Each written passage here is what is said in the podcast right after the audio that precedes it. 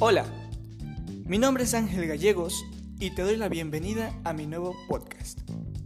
No tengo ni idea aún de cómo le voy a poner, ni siquiera cuento con un equipo profesional, pero dije, bueno, si a la gente le gusta mi voz y le gusta escucharme, y a mí me gusta muchísimo hablar, me voy a embarcar en una aventura más a ver qué tal me va. Y heme aquí, en un mar de podcast. En este podcast vas a tener cosas diferentes porque yo no me voy a casar con un tema, yo no me voy a aferrar a un solo tema. En este podcast, a lo largo de varios episodios, vamos a hablar de temas que la gente me pide, de temas de la vida diaria, de la vida cotidiana. Es por eso que te prometo que te vas a divertir, informar y entretener. Creí conveniente empezar con estos episodios hablando sobre las compras por Internet. He de decir que es algo en lo que verdaderamente me especializo, y no como trabajador en todas esas páginas famosas en las que la gente suele comprar, sino que lo hago como aficionado que soy. La gente que me sigue en Instagram sabrá que suelo subir stories bastante seguido de todo lo que me llega.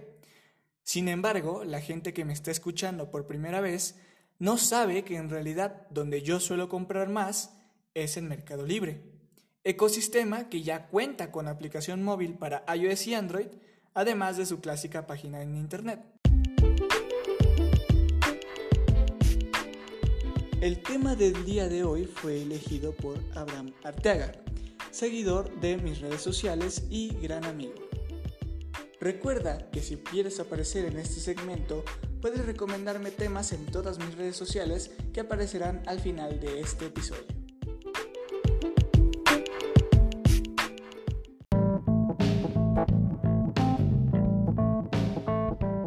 Pero, ¿por qué elegí Mercado Libre? Bueno, pues porque a mi parecer es una plataforma que te brinda mucha seguridad, contrario a lo que muchos piensan. Es decir, en Mercado Libre estás completamente seguro de que te llega el producto que pediste, y si no, te devuelven el dinero. Te cuento un secreto.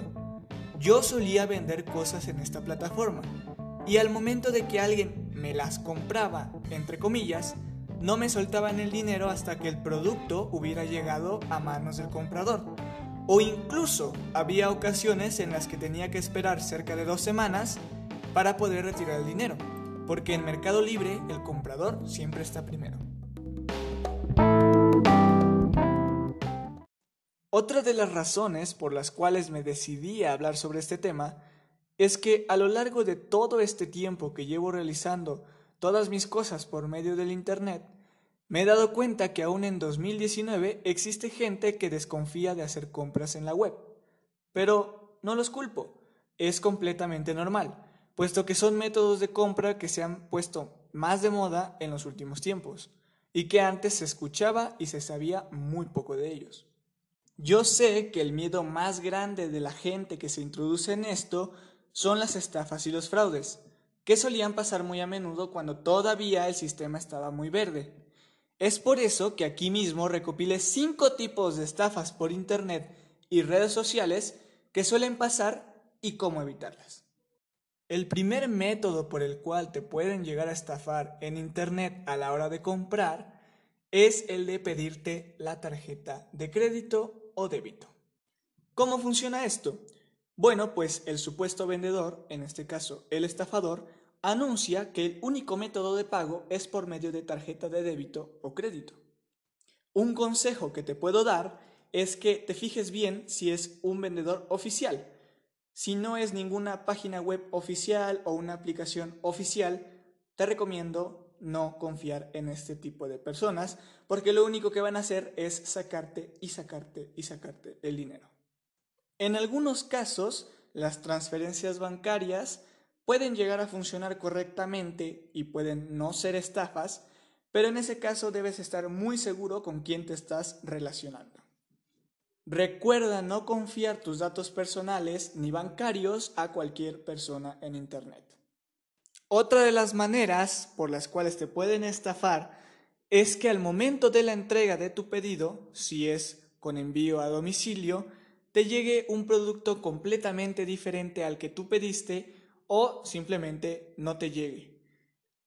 En este caso, cuando esto sucede, tienes más ventaja en Mercado Libre porque al momento de que esto pasa, tú puedes iniciar un reclamo y así enviar el producto y hacer que te devuelvan tu dinero. Obviamente el envío va por tu cuenta. Y relacionado con esto puede llegar a pasar que te vendan personalmente algo, algún producto, en alguna caja porque supuestamente es nuevo y realmente no lo es o es otro tipo de producto, una estafa.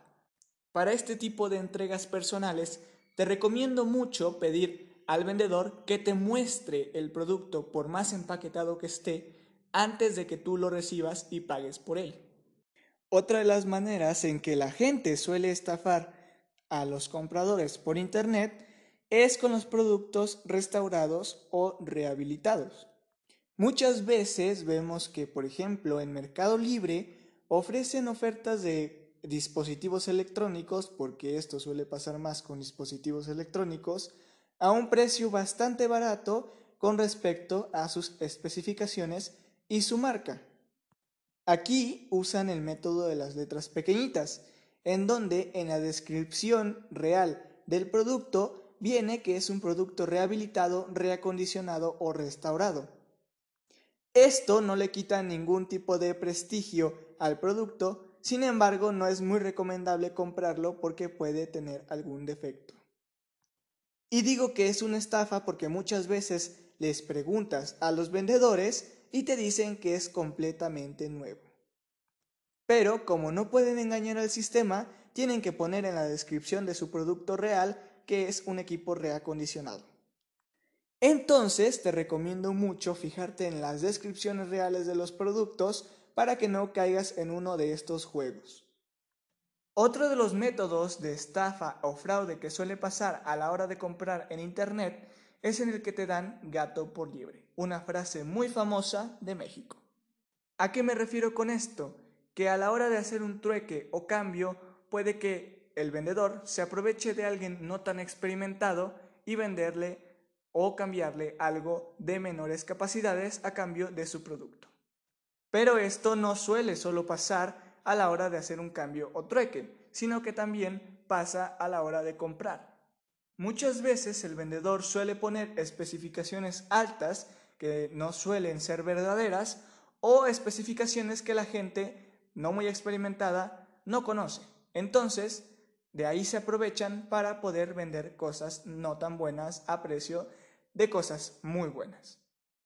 Y por último, la manera más común en que te pueden hacer un fraude o estafar es la manera en la que te ponen el producto muchísimo más barato pero resulta que es un producto chino, o sea, una copia barata o una imitación que parece el original. Mucha gente, me incluyo yo, hacemos eso de comprar imitaciones por no comprar el original porque sale mucho más barato, pero estamos conscientes de que es una copia. Yo compré unos supuestos AirPods, pero obviamente son chinos y yo estoy consciente de que son chinos. Sin embargo, los estafadores, los vendedores, se aprovechan de la inexperiencia de algunos compradores para venderlos como si fueran originales. Ahora bien, el hecho de que existan este tipo de estafas y fraudes no quiere decir que tienes que asustarte o tener miedo de comprar en Internet, porque siempre hay una manera de evitarles. Es más, como he dicho antes, yo soy bastante partidario de realizar este tipo de compras porque se hace mucho más fácil y rápido. Todo está garantizado hasta la puerta de tu casa, hablando claro de Mercado Libre. Otra de las dudas que tienen los nuevos integrantes de esta comunidad de compradores es, ¿qué pasa si es difícil llegar a mi domicilio? En estos casos no tengo mucha experiencia debido a que de aquí ya dependen los servicios de paquetería y mensajería de cada país. Es decir, en México, por ejemplo, tenemos DHL, FedEx, UPS y Estafeta. Cada una de esas cuatro tienen maneras diferentes de entregar pedidos, aunque, como es muy obvio, todas son bastante similares. Si eres de México y en este caso usas Mercado Libre, lo más común es que te envíen el paquete por DHL o FedEx, que son las empresas más usadas en México. La ventaja que tienen esos dos servicios es que te aseguran el pedido en tu casa y a la hora de llegar, si las calles hacia tu domicilio son difíciles, tienen la labor de llamarte para que tú los puedas guiar. Aunque déjame decirte que no es muy común que esto pase, puesto que los conductores que se encargan de llegar a la puerta de tu casa saben muy bien cómo hacerlo. Ellos saben muy bien colonias, privadas, barrios, fraccionamientos, calles, etc. ¿Y qué pasa si no estoy en mi casa a la hora de la entrega?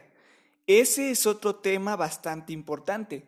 Lo que pasa en esos casos es que también depende de los servicios de paquetería, pero normalmente lo que suelen hacer es llamarte de igual manera que con el tema anterior y te notifican que no te encontraron en tu casa. Te preguntan qué deseas hacer y tú puedes elegir si dejarlo con algún vecino de confianza o que lo lleven al centro de oficinas más cercano de esa marca o servicio. Todas estas fueron las dudas que me he enterado que los principiantes en lo que respecta a las compras en Internet tienen. En conclusión, existen ciertos riesgos que puedes correr si no compras en alguna página o con algún vendedor oficial y verificado. También existen métodos de estafa y fraude que no son nada nuevos, que la mayoría conocemos pero que algunos pueden llegar a cometer. Es por eso que hice este episodio con dicha temática. Pero si sabes cuidarte de esos estafadores, si aprendes con la experiencia qué cosas son reales y qué otras cosas no lo son, creo que vale mucho la pena realizar las compras por Internet. Si tomas los consejos que te he dado, créeme que no habrá ningún fallo en el proceso de hacer tu compra. Pero como también sé que no son las únicas dudas que los recientes compradores tienen, te ofrezco a contactarme si es que tienes alguna otra duda. Me encuentras en todas mis redes sociales como Ángel Gallegos, aunque es más común que me puedas contactar en Twitter.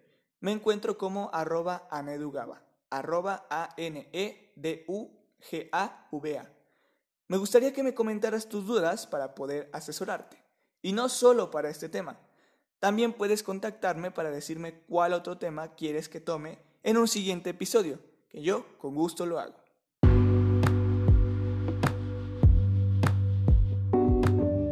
No tendré una fecha o un horario específico para subir más episodios, pero trataré de hacerlo todos los viernes por la tarde para que puedas escucharme un ratito después de todos los asuntos que has arreglado en la semana. Recuerda que mi nombre es Ángel Gallegos y este fue un episodio más de este mi nuevo podcast. Sígueme para estar más al pendiente. Hasta luego.